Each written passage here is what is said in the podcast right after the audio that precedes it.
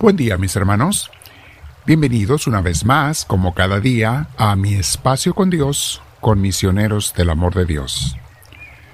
Para prepararnos a esta meditación sobre las enseñanzas divinas, sobre la vida espiritual y la Sagrada Escritura, vamos a sentarnos en algún lugar que esté lo más tranquilo posible y te invito a que estés con tu espalda recta, tus hombros y tu cuello relajados, y vamos, si puedes, cerrar los ojos, ponerte audífonos, hazlo.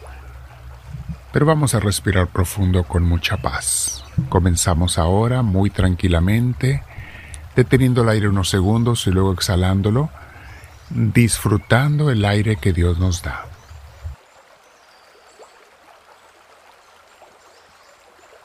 Lo hacemos varias veces, cuantas veces puedas, Invitamos al Espíritu Santo diciéndole con estas u otras palabras, Espíritu de Dios, ven a mí, te lo pido, no porque te merezca, sino porque te necesito. Ven a mí, Espíritu de Dios, bendito seas, hoy y siempre. Yo te abrazo, Dios Santísimo, en mi corazón, bendito seas. El día de hoy, mis hermanos, vamos a meditar sobre las oraciones que Dios sí escucha no todas las oraciones que la gente hace las oye Dios igual, mis hermanos, o las atiende igual. Es algo que algunos no saben. Que alguna gente no entiende porque dicen es que le pedí algo a Dios y no me lo dio, pero no saben que a lo mejor no están pidiendo correctamente. Y basado en mi experiencia ministerial, he visto yo, mis hermanos, que la mayoría de los creyentes, y lo he hecho en muchas ciudades, estados, parroquias, iglesias, y en diferentes países. Basado en mi experiencia ministerial, pienso que la mayoría de los creyentes son solo eso, creyentes y bautizados, pero no son discípulos de Cristo, no son amantes de Dios, porque no han tomado un compromiso serio de seguir a Dios, a Cristo, de obedecerle y de fincar su reino por medio de la iglesia como es el plan de Dios que quiere que todo mundo se convierta, que todo mundo lo conozca, que todo mundo viva de acuerdo a sus enseñanzas, que son por nuestro bien y para tener esa amistad y relación con Él. Y esto no es decir que esa gente sea mala. Esos creyentes, ah, no todos son malos, claro que no. Muchos son gente normal, no mala, pero no han escuchado el llamado o lo han ignorado de tener una amistad íntima con Dios en esta vida y a comprometerse con la misión de fincar su reino, que es la voluntad de Dios. Lee los Evangelios y verás que Jesús constantemente habla de ello, y lo vamos a fincar con los talentos que Dios nos dio a cada quien, cada quien haciendo lo que le toca. Y ya sabes lo cómo Jesús expresa de aquellos que no ponen al servicio de Dios los talentos que les dio.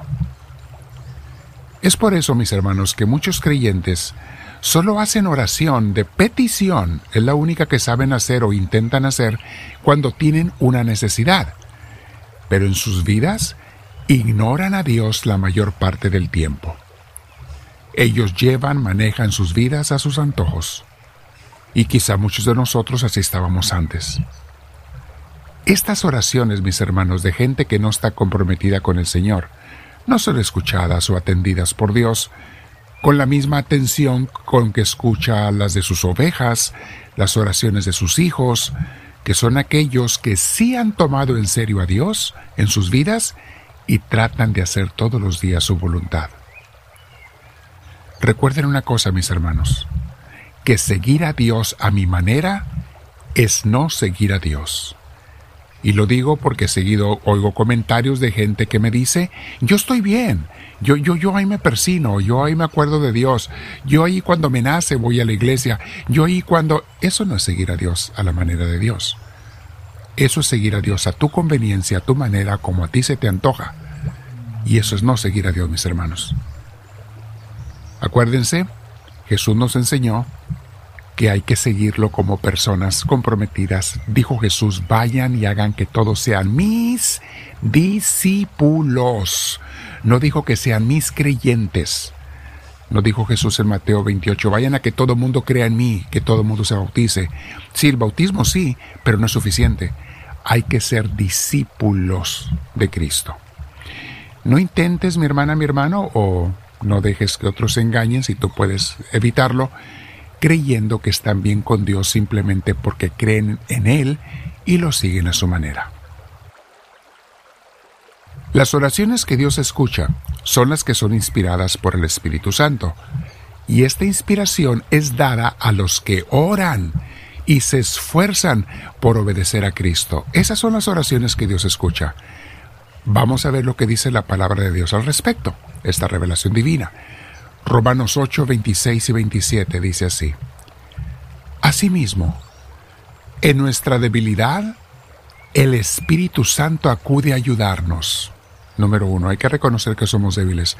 Dos, el Espíritu Santo acude a ayudarnos. Porque no sabemos qué pedir, no sabemos cómo orar.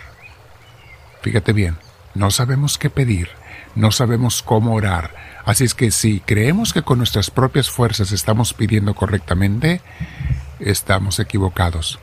Sigue diciendo, pero el Espíritu Santo, Él mismo intercede por nosotros con gemidos que no pueden expresarse con palabras.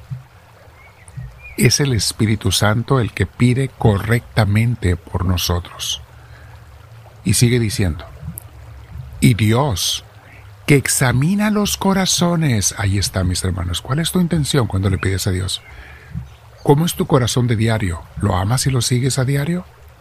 Repito, y Dios, que examina los corazones, sabe cuál es la intención del Espíritu, porque el Espíritu intercede por los creyentes conforme a la voluntad de Dios. Solamente aquellos, mis hermanos, que nos dejamos o que se dejan guiar por Dios, serán escuchados atentamente por Él. Y está allí. También nos dice en Gálatas 4 del 6 al 8. Ustedes ya son hijos. ¿Notan la diferencia? Le está hablando a creyentes comprometidos. Ustedes ya son hijos. Dios ha enviado a nuestros corazones el espíritu de su Hijo que clama, Abba, papá. Se nos hace hablarle hacia Dios, el Espíritu Santo.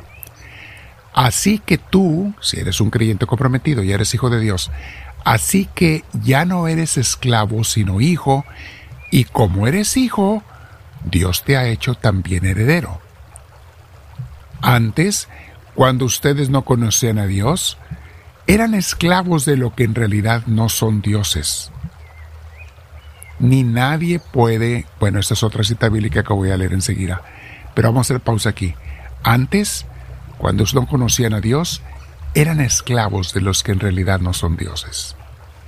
Nos hace libres el Espíritu de Dios.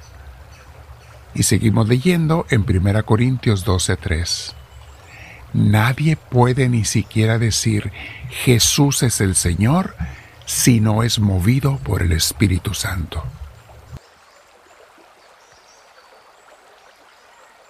Ahí están las respuestas, mis hermanos. ¿A quiénes escucha Dios? A los que son movidos por el Espíritu Santo son los que realmente pueden orar. ¿Y quiénes son movidos por el Espíritu Santo? Pues los que son obedientes a Dios, los que lo buscan, no esperen recibir el Espíritu Santo. Ahora, si no buscan a Dios sinceramente.